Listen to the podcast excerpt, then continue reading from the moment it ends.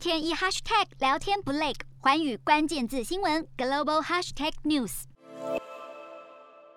超市里人满为患，民众互相推挤叫骂，疯抢物资，大批民众漏夜排队采件。中国天津市爆发 Omicron 变异株疫情，目前已经暂停跨省客运及包车。临近的北京市为了防范疫情传入，九号针对天津宣布了一系列限制措施，包含天津人员非必要不来北京。对从天津进来的人员进行劝返，以及限制天津市南区南开区竹华里的人员进入北京必须居家隔离。北京疾控中心昨天表示，天津出现奥密克戎感染者，至少在社区传播了三代，建议北京市本地人员非必要不前往天津，天津人员非必要不来京，建议京津通勤人员居家办公。